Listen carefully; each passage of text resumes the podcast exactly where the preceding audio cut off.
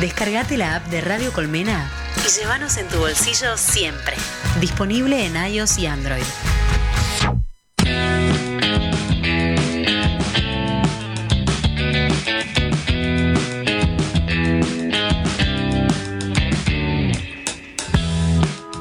Cuánto de libertad, cuánto de límite, la solución, cuánto el problema,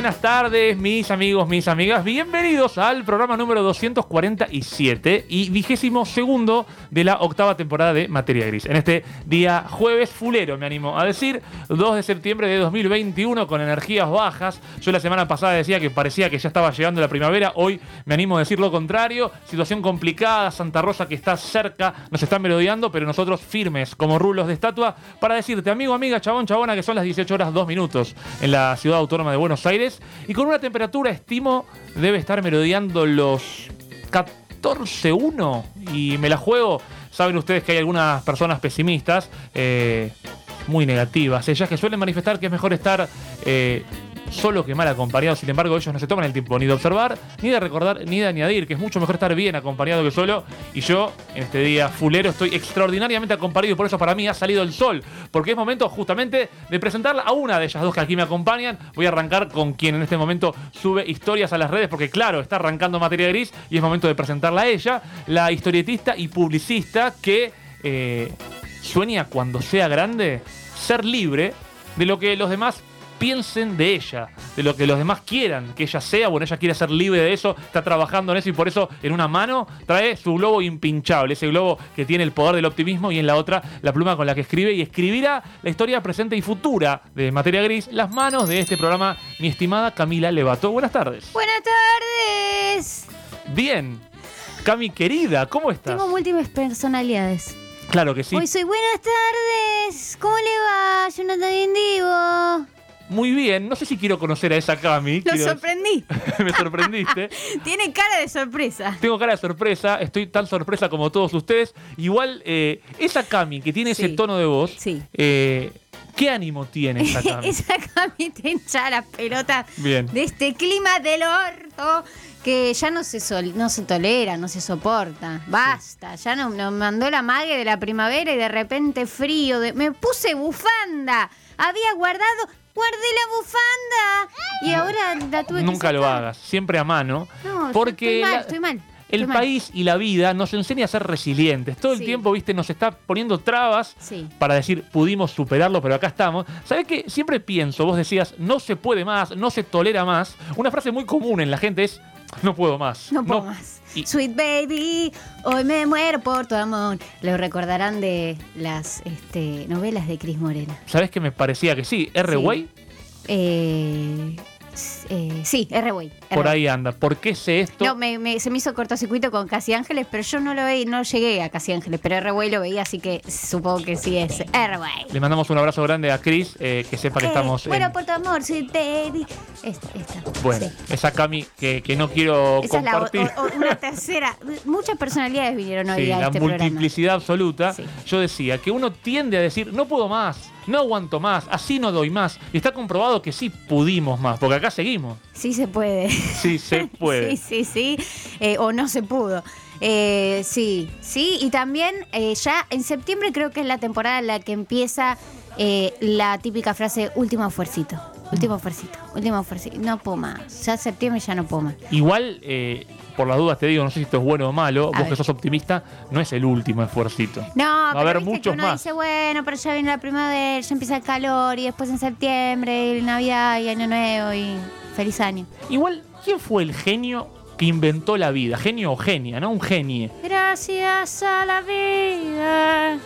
Que ha sido Otra, esta cosa tan particular que vivimos, porque muchas veces pienso, por ejemplo, fíjate lo que es la lógica del universo, que quien tiene un, un Sí. eh, tiene como todo un proceso para adaptarse a los cambios. Es decir, primero la mujer queda embarazada eh, y entonces nueve meses para adaptarse a eso. Te da como un tiempo para decir, che, no es que inmediatamente del embarazo nace el hijo o la hija. Sí, es cierto. O a menos que estés en uno de esos programas de no sabía que estaba embarazada. Bueno. Que no sé si alguna vez viste ese capítulo, alguno de esos capítulos. Escuché, escuché historias de ese tipo.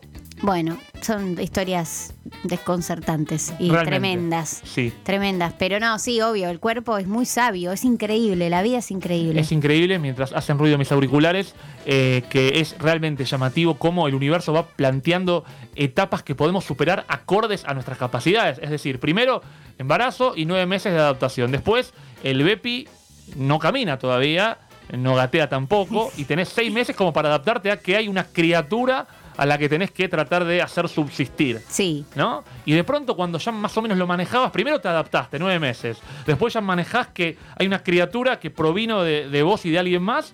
Y de pronto una novedad empieza a gatear. sí. Y empezás a trabajar con eso. Y cuando más o menos controlás el gateo y que no toques los enchufes, empieza a, ca- a caminar. Sí, Y después se manda flores de cagadas con flores. el paso del tiempo. A menos que seas Benjamin Button. Bien. Pues sos Benjamin Button, eh, tenés con retroceso. Después este, y soy, nacés viejo y después sos joven. ¿Sabes que eso es una enfermedad real que existe? Me estás jodiendo. Creo que sí. Igual no puedo comprobar lo que Mm, estoy no, diciendo. No, no. Pero escuché, no, no es exactamente como la Claro, película claro, que protagoniza Brad Pitt, donde eh, creo que es la enfermedad es que te convertís en Brad Pitt eh, de los 90. Yo no la tengo, esa.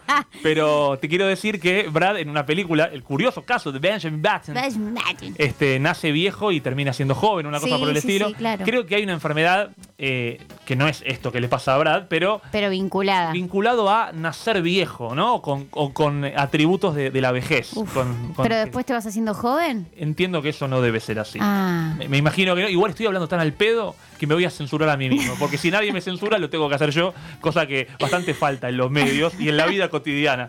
Ahora, digo, ¿cómo la vida va marcando ¿no? ciertas etapas difíciles, pero para atravesar con cierta lógica? Sí. Uno no podrías criar a un pibe de 20 años. Tenés que, primero, un embarazo, después que no gatee, después que sí gatee, después que camine, después que se mande cagada, después que tenga problemas en el laburo y uno estar al lado acompañando ese crecimiento. Y en la vida cotidiana, en el laburo, yo pienso, si te pones a pensar ahora, ¿de qué cosas que hoy te causarían gracia te hiciste mucho problema diciendo, no, esto, no puedo más con esto? Y ahora lo ves y decís, lo resolvería en dos minutos. Oh, tengo una lista. Las relaciones, por empezar, Bien. creo que nos Tema pasa a recurrente. todos. Tema recurrente. No, pero relaciones sin ninguna duda, ¿no? Como pelotudeces que en ese momento, en- en- a los 20, te parecen catastróficas y cosas catastróficas y después a medida que vas creciendo decís, esto, ¿por qué no lo, no lo vi antes? ¿Cómo no me di cuenta? No- Pero bueno, es parte de crecer. Pero yo me acuerdo yendo a otro plano de cosas, porque yo pienso que hoy las relaciones, si trajesen dificultades,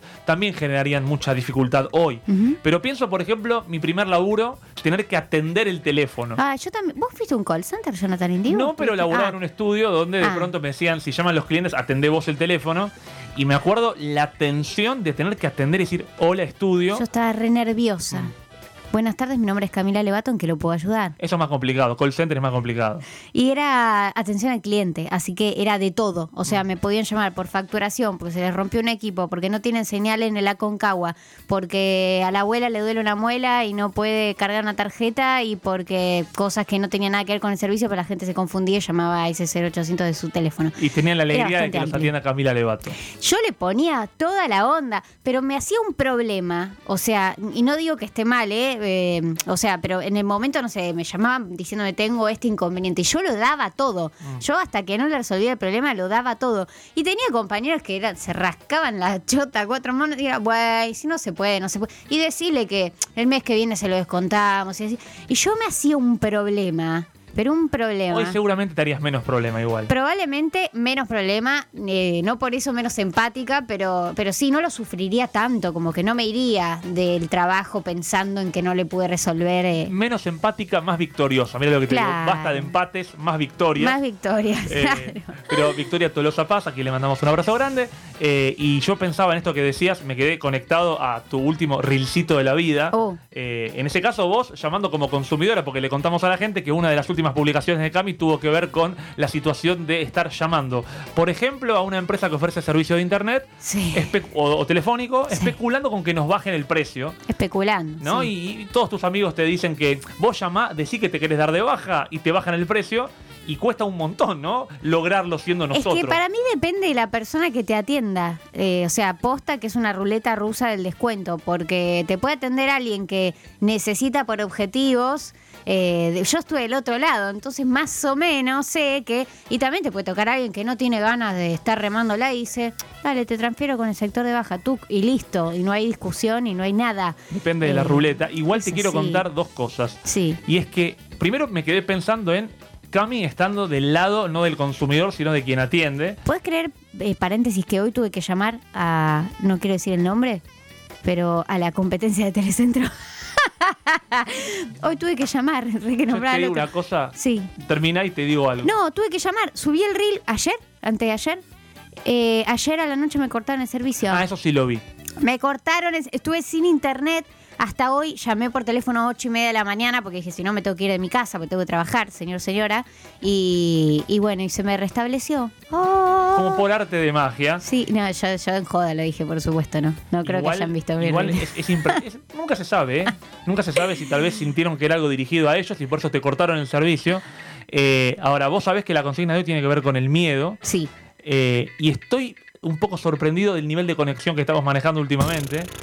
Te me venís a la cabeza un montón de Tremendo. veces todos los días. Y te digo algo, hoy, Cami, hoy llamé a ese mismo lugar. Me está jodiendo. Y hoy llamé para pedir descuento. No, pero porque Hoy no te me lo incentivé. dieron. No, pará, ¿y te- ¿están yendo a buscar los equipos a tu casa mañana? No, no Ah, es que me di de baja, pedí que me hagan algún descuento porque se me vencían los que tenía.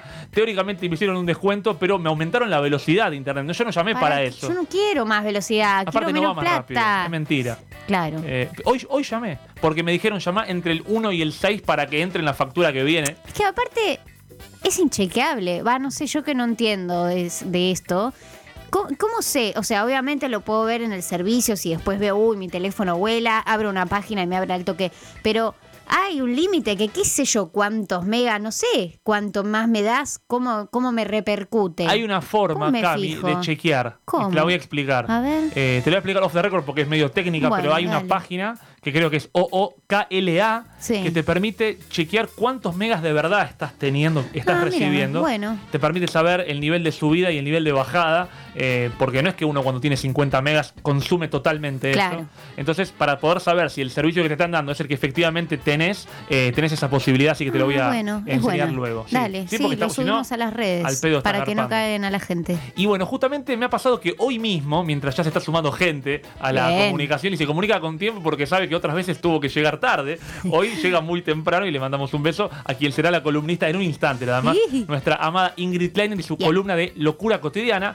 Pero volviendo a lo que estábamos, en realidad yendo al principio de todo este programa, Teníamos una presentación y yo te presenté hoy diciendo que cuando seas grande soñás con ser libre de lo que otros piensan de vos porque lo conecté con una historieta de un dibujante que te propuso y le propuso a la Cami Camila de la infancia ¿con qué sueña de ser cuando sea grande? Sí. Y la Cami pequeña respondió esto de poder ser libre de lo que los, los demás esperan de mí. Exacto. Sí. Eh, lo primero que te quiero preguntar al respecto, entrevista a Cami Levato, Na, na, na, na. es lo siguiente. ¿Ya sos grande? ¿Te sentís grande? Sí, claro. Bien. Sí. ¿A partir de Yo cuándo? nací grande. No, eso no es verdad. Yo, yo desde que tengo 12 que digo, ay no, pero yo ya tengo 12 años. Benjamín Abato. Sí, es pues, mal, mal. Yo siempre me creía adulta, siempre, siempre. Yo estaba desesperada por tener 18 y ser adulta legalmente, pero Bien. yo ya era adulta. Eh, Y ya a los 18 quería ser niña de nuevo. No, creas, porque a, a veces sí, digo, uy, qué sé yo, pero no cambio la adultez. Eh, me- yo disfruté mucho en mi infancia, eh, pero no, no, no, no lo cambio. Sí Ah. hay cosas de la infancia en general que uno dice, ay, qué linda esa época, la familia, estaban mis abuelos, estábamos todos, viste, como uno vuelve a eso, obvio, porque pues hashtag nostalgia, pero, mm, pero no, no cambio, no cambio mi vida hoy por, por, por otra. Además, te digo algo, Por otra. 30 son mejores, Cami. 30 son mejores de verdad, lo digo. Yo no vendo. ¿Cómo se dice? Pescado podrido. Pescado podrido. Bien, bien. No, no, no. Ella, ella lo, lo que te vende lo consume, así que Sí, claro. 30 son mejores. Pero bueno, vos te sentís grande desde hace un montón. Ahora, lo que yo me pregunto entonces, ¿hasta cuándo uno puede...? Porque esta idea de qué querés ser cuando seas grande, Sí. ¿hasta cuándo esa pregunta aplica para nosotros siendo, hago comillas, grandes? Porque vos tenés 31 y yo tengo 38, y a mí me gusta la idea de poder seguir soñando. Hasta ¿Qué que me voy a muera. hacer? Hasta, que me muera, hasta Bien. el que esté adentro de un honka. Sí. Bien, Sí, sí, sí. bien. Sí, sí, sí. ¿Y, y qué soñas hoy que querés ser cuando seas grande, teniendo hoy 31? Además de esto que decías en la historieta. Quiero escribir. Hay, hay cosas que sé que voy a hacer porque dependen de mí. Mm. Eh, en realidad creo que todo depende de uno, ¿no? Pero, pero a veces también hay factores, este, de- dependen de uno, por lo menos para, para el inicio, porque si uno no arranca, nada va a suceder. Después, por supuesto, lo que siempre hablamos de los privilegios, los contactos, el azar, que también es un factor fundamental. Pero quiero escribir una serie, siempre te lo digo, quiero escribir una comedia en algún momento de mi vida. ¿Y vos crees que, porque pienso conectando esto que decís con eh, la respuesta en la historieta, que es quiero ser libre de lo que los demás esperan de mí? Sí. Eh, ¿Hay alguna ligazón entre eso que todavía no es y que los demás esperen algo de vos? ¿Te No. limitan algo lo que los demás esperan de vos? Yo creo que eso lo, lo escribí porque mm, eh, cuando empecé, sobre todo, me costaba encontrar más allá de Maitena, que bueno, es la una indiscutida y es la que nos allanó el camino a todas las historietistas, me costaba sentirme reflejada en eh, gente que yo admiraba, porque también mucho de lo que consumía eran varones, sobre todo los que hacían humor, ¿no? Como los grandes humoristas, o mismo humoristas gráficos, pero en todo sentido, actores también. Mm. Eh, y me costaba como encontrar referentes, mujeres con la- en las cuales yo me pudiera sentir eh, reflejada, mismo escritores. Yo, yo leía mucho escritor varón, no leía tantas escritoras mujeres, ahora estoy leyendo casi que un 90% de escritoras mujeres como para dar de la vuelta Para este, compensar. en la balanza totalmente, y porque había, no es que no había, lo que pasa es que estaban un poco escondidas. Mm. Y fui encontrando un montón de referentes mujeres, pero en ese momento sí sentía como que estaba en un campo en el cual eh, las mujeres no estaban todavía muy eh, en esa, ¿viste? Mm. Entonces, eh, bueno, y tal vez no se esperaba que yo hiciera humor, tal vez no se esperaba ¿Y que... quién, quién no esperaba? No, en general, no, no hay una persona. ¿Pero no, te no. pasó que alguien te lo diga o crees que es más un miedo tuyo? De creer que no se Eh, espera No, no, me pasó, me pasó en el ámbito publicitario de, de varias veces, de que, ah, vos, vos creativa, publicitaria, no, vos tenés que estar en cuentas, no, vos tenés que estar del lado de hablando con el cliente, vos crea- vos escribir, no, mucho me pasó y me daba, me daba mucha bronca, me daba mucha, mucha bronca porque yo sabía que eso no tenía nada que ver con el género a la que uno pertenecía. Pero la falta de libertad era promovida por los demás o vos misma, al tener esa mirada externa, no avanzabas. No, no, por suerte no me frenó, porque creo que si no, no hubiera estado donde estoy, pero Claro. sí era un cuestionamiento, sí era un... Y aparte, en ese momento yo tenía 20 años y dependés de las oportunidades que te dan otros, hasta que me hice la fanpage y empecé y dije así, tomá, me, hice la mía. fanpage y echate a dormir, ¿no? Claro, exacto. Y, y bueno, hice la mía, pero yo no sé qué hubiera sido si yo iba a tocarle el timbre a una editorial en ese momento o yo iba a pedirle algo mismo en mi crecimiento como publicista, como creativa publicitaria.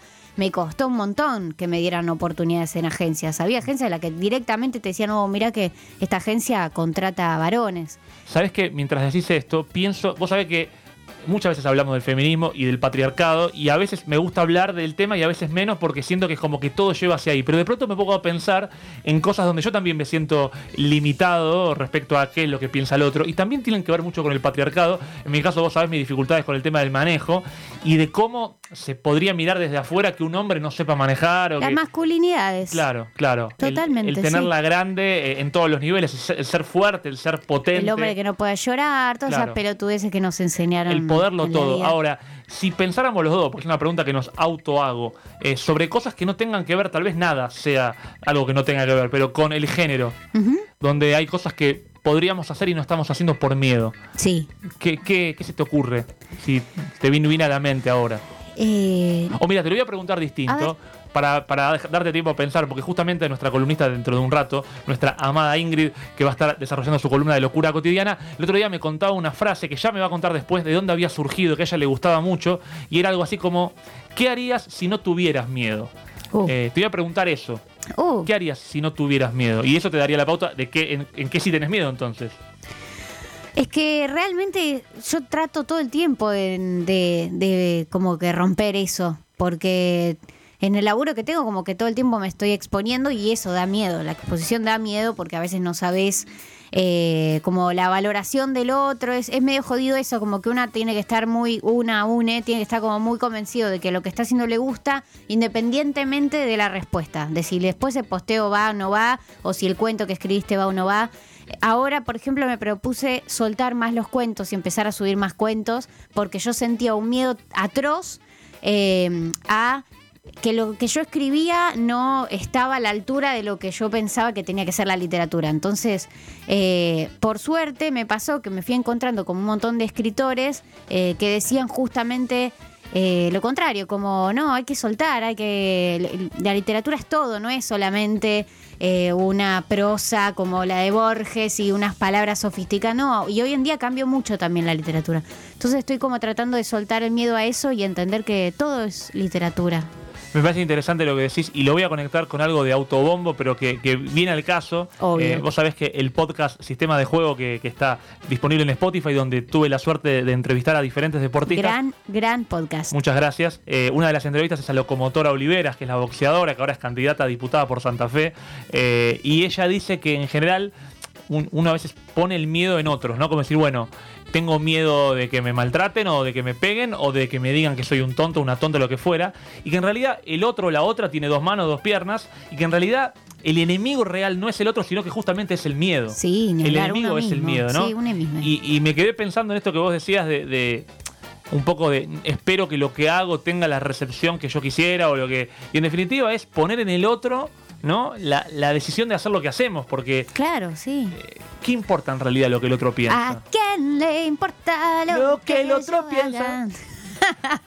es que sí, totalmente. Sí. Por eso estoy como en una etapa ahora, de- ahora no tengo tiempo para hacerlo, ¿viste? Pero estoy como en una etapa de, de eso, de empezar a hacer lo que tengo ganas de hacer. Igual, ¿cómo ecualizar el equilibrio entre. Porque, a ver, yo creo que lo hemos charlado varias veces.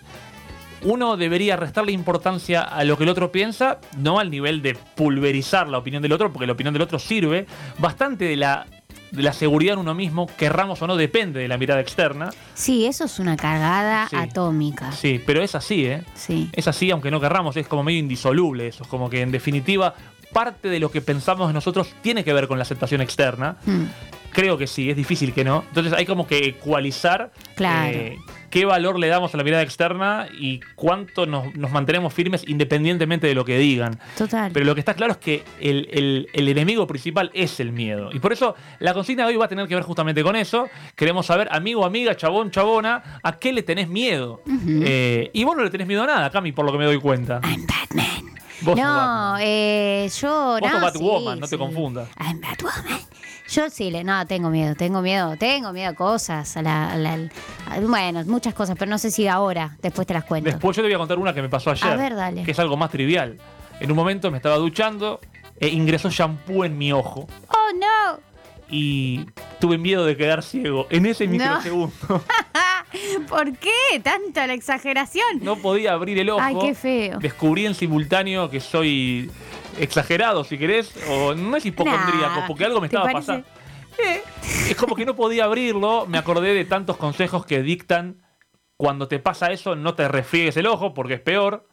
Entonces, las ganas de rascarme el ojo y la capacidad de no hacerlo, me tapé el ojo, lo abría de a poquito Bien. y hoy todavía me sigue molestando, lo cual Uh. levemente, levemente, lo cual da la pauta de que no fue grave, pero tuve miedo, tuve miedo de perder el ojo y lo que sí es interesante de cómo a veces uno tiene miedo a algo que está por venir y uno proyecta y cómo será el examen que me van a Y después tomar. te entra shampoo en el ojo cuando Y de pronto, claro, el shampoo es un toque, algo que no estaba previsto y el miedo a quedar ciego de manera eh, así repentina. Mm. Así la vida, Cami, así las cosas. Así la vida. Y esta es la consigna del día de la fecha que pueden respondernos. ¿A dónde, Cami, de mi corazón? En nuestra cuenta de Instagram, arroba materia gris oc, o nuestras cuentas de Instagram personales, arroba camicamilain o arroba el contador que cuenta. Así es, y cuando me pasan estas cosas, debo decirte que me empiezo a sentir como un hombre mayor.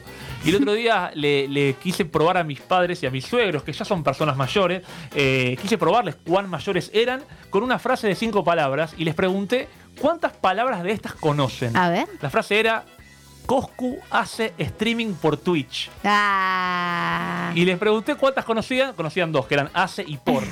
Ni Coscu, ni streaming, ni Twitch. Eh, ¿Vos las tres las tenés? Sí, Estas- sí. Bien. Y sí. Joven. Y sí, I'm young. 30 son mejores. Sabes que estoy eh, muy empapado para sentirme joven todavía de Coscu, Kazu, Nicky Nicole. No sé bien qué María hacen. Becerra, Sí. Vicky, Tini, Duki. Tini, Tini, Tini. Quiero, quiero que juguemos un día a un ping-pong de tirar nombres de la nueva generación a ver quién gana. Dale. Para mí te gano porque estoy encendido. Londra. ¿Vos, Pablo, vos decís que Pablo me Londra estuvo como censurado. Él tuvo un kilómetro con la productora que no lo dejaba por cuestiones legales este, seguir haciendo música fuera de esa productora, estimo, entonces no podía sacar material. eh, y ahora hubo toda una campaña de Free Londra. como Free Britney Claro. y de pronto somos una radio joven porque hablamos de Paulo Londra. No sé bien qué hace, pero obviamente queremos que sea libre. Music. Sí, claro que sí. Y la música que abre hoy no es tu mamá, pero se llama Lili. Ay, Lili, le mandamos un gran abrazo. A un tu gran madre le mandamos un abrazo Y a mi abuela Laura, Laura. por favor, porque nos está escuchando. Le mando un Y beso casi gigante. digo la edad y no, no lo voy a decir porque me mata porque es muy coqueta eh, y no le tiene un tema. Y no hay que decir la edad, pero no lo aparenta para nada. Esto la va a poner contenta y es una realidad. Así que le mandamos un gran beso a mi abuela Laura. Un beso gigante a Laura y de paso, Laura, te hago una propuesta. Para medir un poco qué tan actualizados estamos, Coscu hace streaming por Twitch. ¿Qué entendés de lo que acabo de decir? Imagino que nada, yo hasta hace dos días tampoco, así que tranquilidad en ese sentido. Para. Laura y para Lili, puntualmente tu madre, a quien le mando un beso gigante, una canción de una mujer que se llama Lili, pero viene de otro país. A ver. Y este tema se llama El Miedo, pero en inglés. Lily Allen. Esto es The Fear en materia gris. I wanna be rich and I want lots of money. I don't care about clever, I don't care about funny. I want loads of clothes and fuck loads of diamonds. I heard people die while they're trying to find them. And I'll take my clothes off and it will be shameless. Cause everyone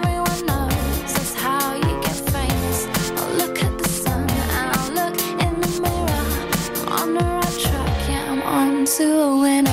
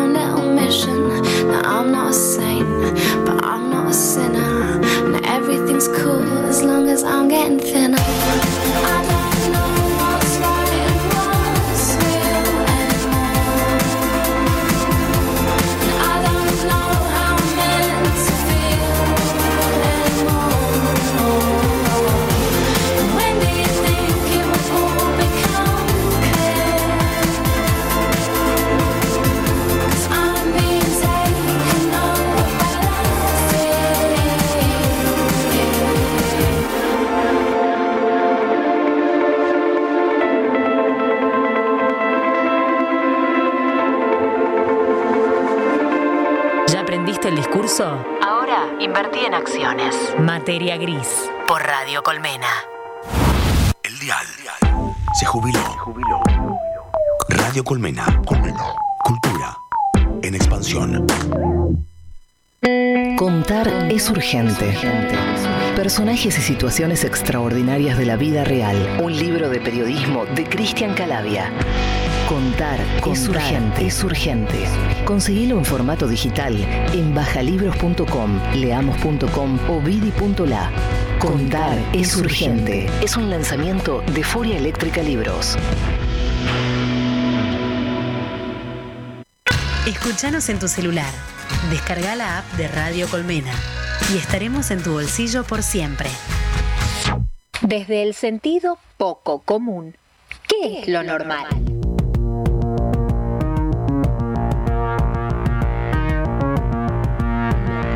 Locura cotidiana. De la mano de nuestra licenciada en psicología, Ingrid Kleiner.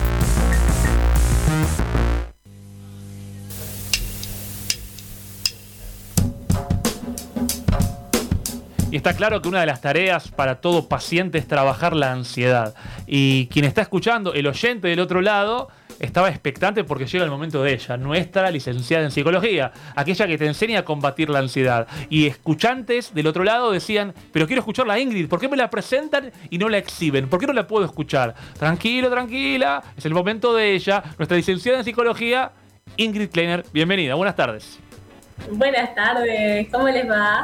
¿Cómo estás, Ingrid Buenas, de mi buenas. corazón? ¿Cómo anda todo por allí? Muy bien, ansiosa, ansiosa. Muy puntual fui hoy, o impuntual, al revés. ¿Está bien que un terapeuta manifieste abiertamente el estar ansioso o debería como mostrarse siempre calmo para que trascienda en la mirada externa, mirá cómo la maneja de taquito? Tiene que ir siempre con la verdad, si no se nota. Claro, Podemos. coincido. Arre que no soy psicóloga, pero sí, careta no, porque Sí, es verdad. Y lo bien que hace, tengo unos quilombos con los números yo, el contador público lo puede decir, no sé. Bien. eh, ahí es. Eso es mm, más polémico, eso es más polémico. Pero la ansiedad, vos sabés que eh, el piso es lava y el piso es ansiedad, así que también los terapeutas sí, caminan. Dios. Bien. Y hoy la locura Yo cotidiana, eh, Ingrid, de mi alma, ¿qué nos trae? ¿Con- ¿De qué vamos a hablar el día de la fecha? Muy bien. Yo quería escuchar de qué hablaban antes ustedes, porque antes me, me agarró un desfasaje de tiempos y me pareció espectacular porque me diste justo el pie para varias cosas, que no te voy a decir ya mismo, no les voy a decir ya mismo a qué me refiero, pero, pero tiene que ver con la columna de hoy.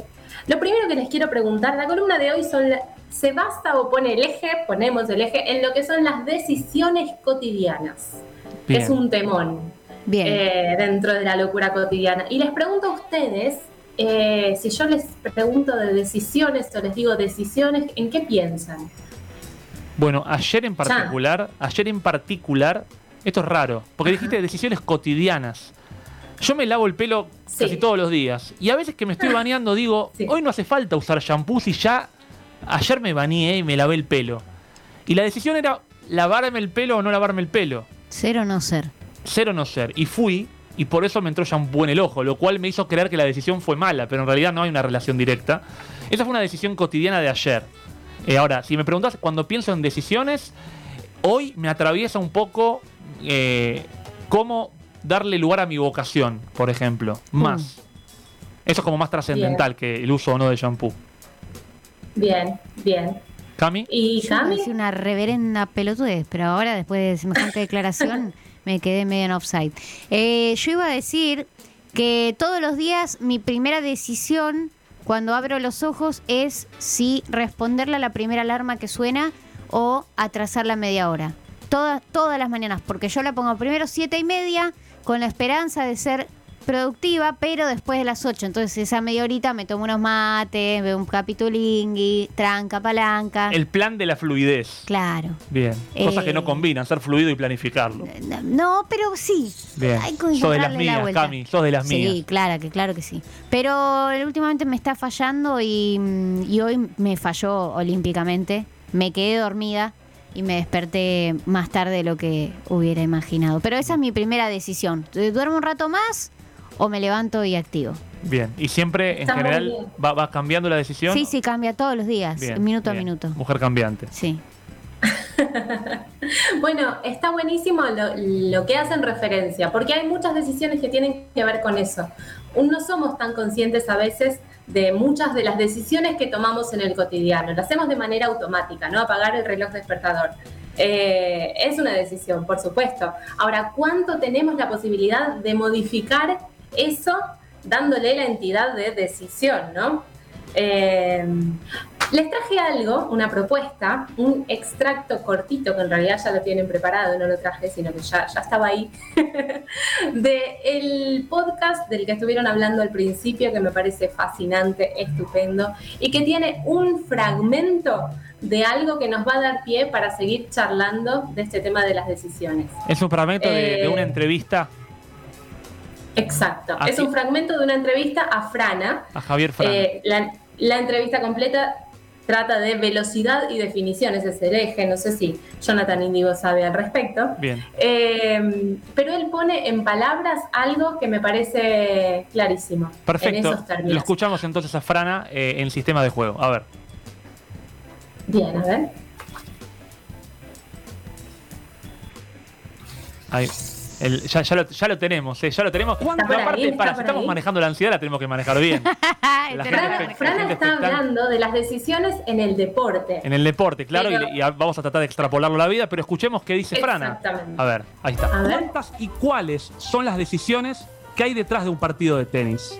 Bueno, es súper interesante, por cierto. Eh, mira, las decisiones que se toman, eh, uno realmente no es tan consciente eh, y, te vas enterando a veces después, ¿no? Cuando los, los científicos, los, los que se dedican a la investigación, empiezan a, a ponerte un poco en número todo lo que haces dentro de una cancha de manera automática en muchos casos. Sí hay momentos que claramente estás, estás conectado con, con la decisión, pero hay muchas otras que son mecanismos que, que, digamos, la, la decisión es, la resolución de, un montón de información que tiene que ver con lo visual y que tiene que ver con lo que eh, sentís para, para tomar una decisión. Cuando te das cuenta es súper complejo y por eso entendés que hay días que, que la calidad de tus decisiones, eh, de ese procedimiento, esa- ese proceso, hay días que obviamente no tiene la eficacia y, y la, la solidez y la perfección que, que tal vez lo puede llegar a necesitar en un día. Y Ahí está, ahí lo escuchábamos a, a Frana justamente, eh, hablando justamente, de- yo pienso y lo conecto con lo que decía Signi, con, con las decisiones automáticas que tomamos, muchas de ellas, ¿no? Exactamente, exactamente. Eh, ahí es donde quiero poner el foco, en las decisiones cotidianas, que son esas decisiones que no nos damos cuenta que tomamos y tomamos todo el tiempo, ¿no? Sea tomar un mate ahora, sea mirar el teléfono o no, eh, estamos llenos de decisiones a cada momento. Hay muchas, partimos de la base en realidad. A ver, respiramos y respiramos todo el día. Hay muchas cosas que no pasan por la conciencia, por suerte eh, los reflejos, ¿no? que son automáticos, pero son decisiones que en algún momento se estructuran y en la medida en que las vamos repitiendo, se generan hábitos. Entonces dejamos de percibir esto como decisiones que estamos tomando. Cami decía, bueno, de- apagó la alarma hoy a la mañana quizás. Yo sé que la apago, o a algunas personas me cuentan que la apagan sistemáticamente todos los días. Entonces, eh, ponernos, detenernos a observar cuáles son las decisiones chiquititas por las que se compone el día a día, ¿no es cierto? Eh, Es interesante esto que decís porque también creo que parte de poder hacer todo lo que hacemos, viste que en general a cualquier persona que le preguntes cómo andan sus cosas te va a decir que está a full, ¿no? Siempre estamos a Mm. full, todos estamos a full, hagamos lo que hagamos. Este, Psicólogos, contadores, eh, publicistas, historietistas, eh, influencers, quien sea está, está a full. Y es clave entonces poder eh, automatizar ciertas cosas para darnos tiempo para otras. Eh, Sí. Pienso en eso y pienso en decisiones que yo tomo sin pensar demasiado. Me, me quedé pensando en eso. Eh, ¿Qué podría ser? Decisiones así del día a día. Claro. Eh, eh, Que, pavas. que- que ya no evaluemos para hacernos tiempo para otras cosas. Porque en definitiva, yo me doy cuenta, por ejemplo, manejando, que hoy por hoy, cada movimiento que hago, yo lo estoy decidiendo de manera eh, crítica, digamos. Y consciente y en el momento estás muy pensando en lo que estás, Claro. tu próximo paso, no es lo- mecánico pero los que, los que lo hacen con tranquilidad, ya te das cuenta que no- automático. es automático. Exacto. ¿Qué deciden y cómo deciden? ¿Qué te parece automático en tus decisiones, por ejemplo, Cami? Automático mm, el mate. El mate. Sí. Bueno, Ingrid, ¿qué opinas de esto? Com- comparto. Quiero sumar algo más. La raíz, en realidad, o en la base de estas decisiones cotidianas que se vuelven hábitos, está en la supervivencia. ¿no? Uno en algún momento entiende que eh, tengo que hacer esto para sobrevivir a tal situación.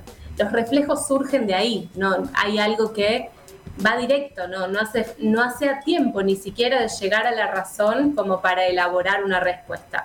Se responde de manera automática.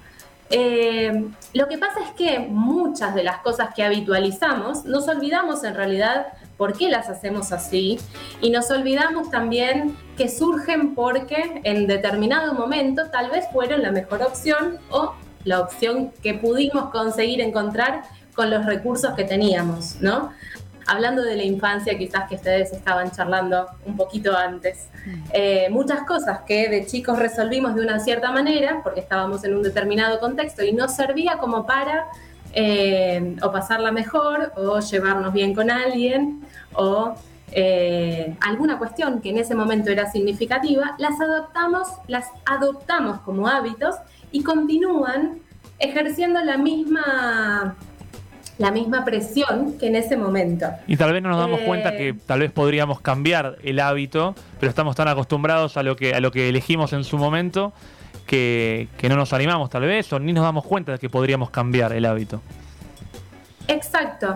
Eh, bueno, en clínica, pero en la vida cotidiana, de eso estamos hablando, hay un montón de ejemplitos en los cuales, por ejemplo, alguien me dice, eh, yo ya quería irme de la fiesta, pero no me fui porque pensé que tal vez iba a quedar mal, porque en realidad me tenía que quedar un ratito más, o no tenía ganas de hacer aquello o de hacer esto, pero sin embargo lo hice, ¿no? Y ahí estamos... eh, acostumbrados o naturalizamos el hecho de cumplir con ciertas eh, expectativas o costumbres en cuanto a eh, resolver situaciones de una misma manera, sea haciéndose cargo de todo, sea no haciéndose cargo de nada. Cada quien tiene como su perfil, ¿no? Claro. Eh, que tiene ciertas limitaciones, cuando en realidad eh, ahí lo que estamos perdiendo justamente es la libertad para tomar decisiones a cada momento, condicionados en general por una base de creencias que nos atraviesan desde ya, eh, pero de las cuales no necesariamente nos damos cuenta al momento de tomar esas decisiones.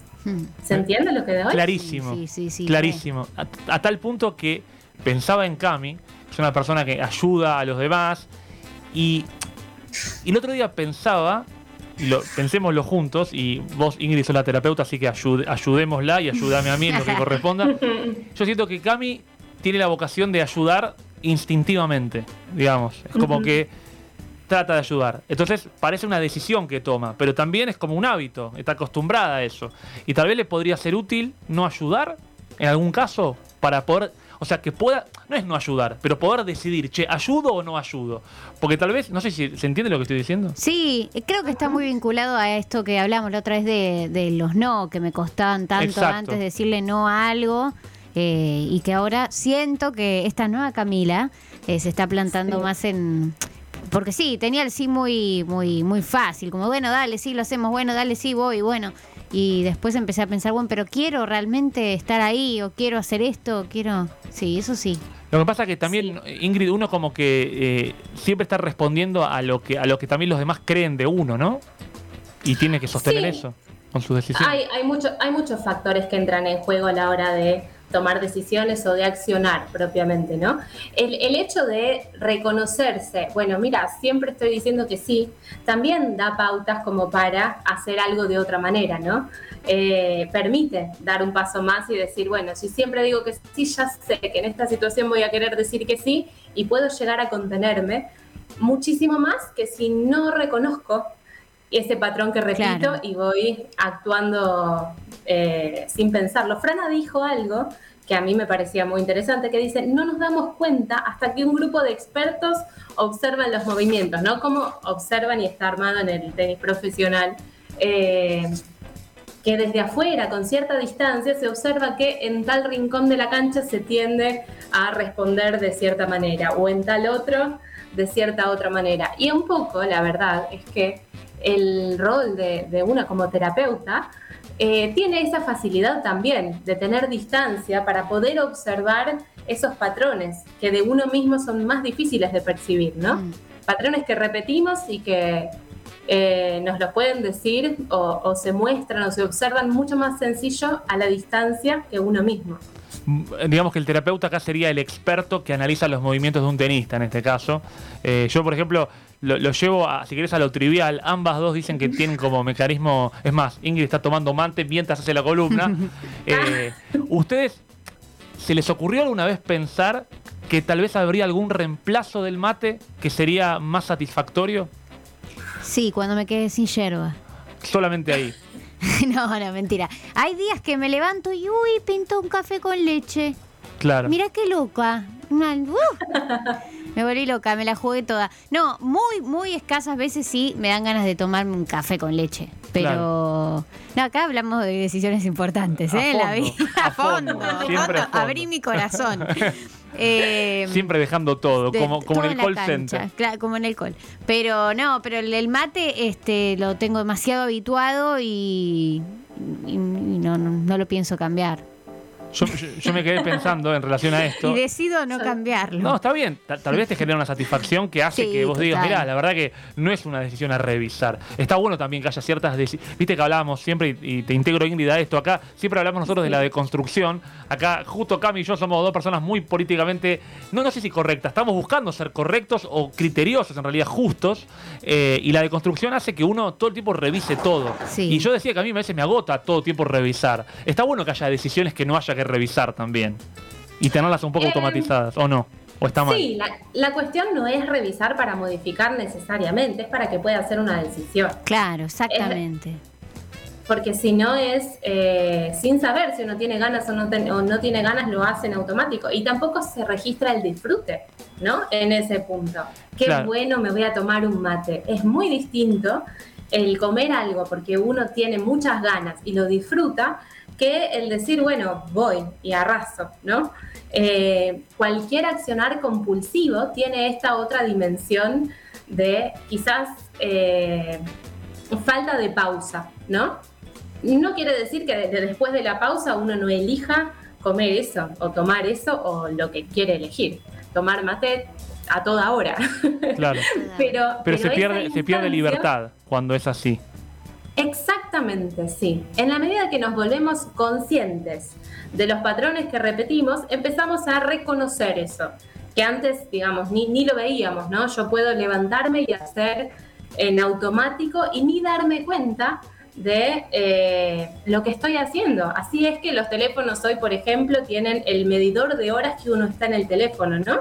No quiero ni Eh, mirarlo. No, ni lo quiero mirar. Igual, igual, para una cosa, en favor, una cosa en favor de los humanos, Ingrid, porque, y vos sabés que te lo cuestiono a vos también, te lo cuestiono a vos también esto de, de- del vínculo con el teléfono, pero también es Sí. cierto que el teléfono ya no es más, ya lo charlamos muchas veces, el teléfono no es más el teléfono, No, el teléfono es todo. Claro, sí. Entonces estar conectado al teléfono es estar conectado a ese todo. Y claro, cuesta desconectarse de ese todo también. No es solo el teléfono. Puesto así parece como que uno es un nabo. Y uno es un nabo, Uno es un nabo, sí. pero también es cierto que la hacen difícil los, Sí. que, los que organizan todo. Y sí, creo que es un negocio. ¿Es un negocio? En parece que sí. Parece que es un negocio, sí. Ingrid, El, adelante. as- el asunto es abrir por lo menos una brecha como para preguntarnos. No porque, a ver, el trabajo es a través del teléfono hoy y necesitamos trabajar y es parte de la salud social. salud mental, salud social implica estar integrados a ese mundo también. Y hoy, mm, en muchos casos, es a través del teléfono. Entonces, no se trata de ponernos a, a- a- a cuestionar en términos negativos, digamos, de esto no debería ser así, sino de poder abrir una pregunta y decir, bueno, ahora que estoy entre corriendo entre esto y aquello, necesito mirar el teléfono y ver ese mensaje. Bueno, tal vez no, tal vez me sale igual, tal vez no lo pueda evitar, tal vez necesite ayuda profesional, pero antes de eso hay un montón de otras instancias. Y se trata justamente de esto que Cami ya puso en la historieta, de la cual estaban hablando al principio también en el libro, eh, que es que en la medida nos que nos volvemos, en, en la medida en que empezamos a ver esos patrones que repetimos, podemos intentar elegir. O sea, lo que ganamos en ese sentido es libertad. Eh, libertad para hacer o dejar de hacer, para agarrar el teléfono o para dejarlo lejos un ratito más y después agarrarlo, si quiero. Leyó el ¿no? libro, leyó el libro. Claro que Sí, claro. Lo hemos leído buenísimo. a- ambes. Gracias. Ambes lo hemos leído y lo disfrutamos y lo compartimos y lo difundimos y lo bien valoramos. Libertad, libertad, libertad. Eso mismo, libertad, en eso trabajamos todo el tiempo. Eh, pienso, Ingrid, y conecto con algo que, que- porque yo le cuento a la gente, Ingrid es la directora de, de Soma Argentina, Sí. eh, que es un espacio de salud mental, de arte, de movimiento, eh, y, y una de las cosas que ella me enseñó a ver, en realidad no me enseñó a ver, tengo el ojito, el ojito un poco más afilado que antes, previo a que me entre shampoo en el ojo, eh, a poder percatarme más. eh, a poder percatarme de cómo incluso a la hora de movernos también empezamos también a repetir patrones. Eh, digamos, tal, tal vez la forma en la que yo camino no sea la más cómoda. Pero me resulta cómoda a mí porque me acostumbré a tal vez apoyar sobre todo en la rodilla derecha, por ejemplo. ¿no? Y de pronto todo el peso va hacia un lado. Y ella me mostraba a veces en el, en el caminar de la gente cómo de pronto también se generan hábitos en el movimiento que tienen que ver con automáticamente decidir caminar de una manera. Y de pronto el repetir esa forma de manejarnos hace que uno se acostumbre a algo y no se tome el tiempo de decir, che, esta manera en realidad no es la más saludable. Quiero que Ingrid me evalúe el caminar. Bueno. Cuando nos veamos, te camino, pero de fondo quiero un cha, na, na, na, cha, na. Yo te camino y, y quiero tu evaluación, por favor. Aparte, yo sé que ella permite que vos elijas la música. Ah, bueno, no, entonces pongo otra, porque esa está muy, es muy cliché.